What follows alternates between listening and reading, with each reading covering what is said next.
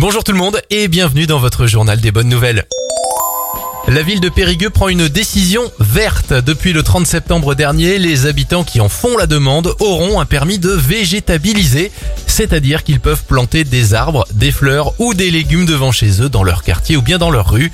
Bien sûr, le tout sera encadré par les services techniques de la ville et chaque personne devra s'engager à entretenir là où les plantations.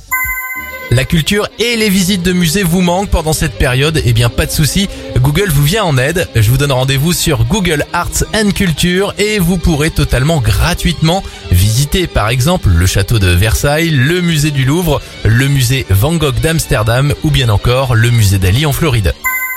On termine avec euh, cette bonne nouvelle sur le front de l'emploi. La Poste recrute. En prévision des fêtes de fin d'année et des futures livraisons de colis, la Poste recherche 9000 personnes et surtout 1268 postes sont vacants chez nous en Auvergne-Rhône-Alpes.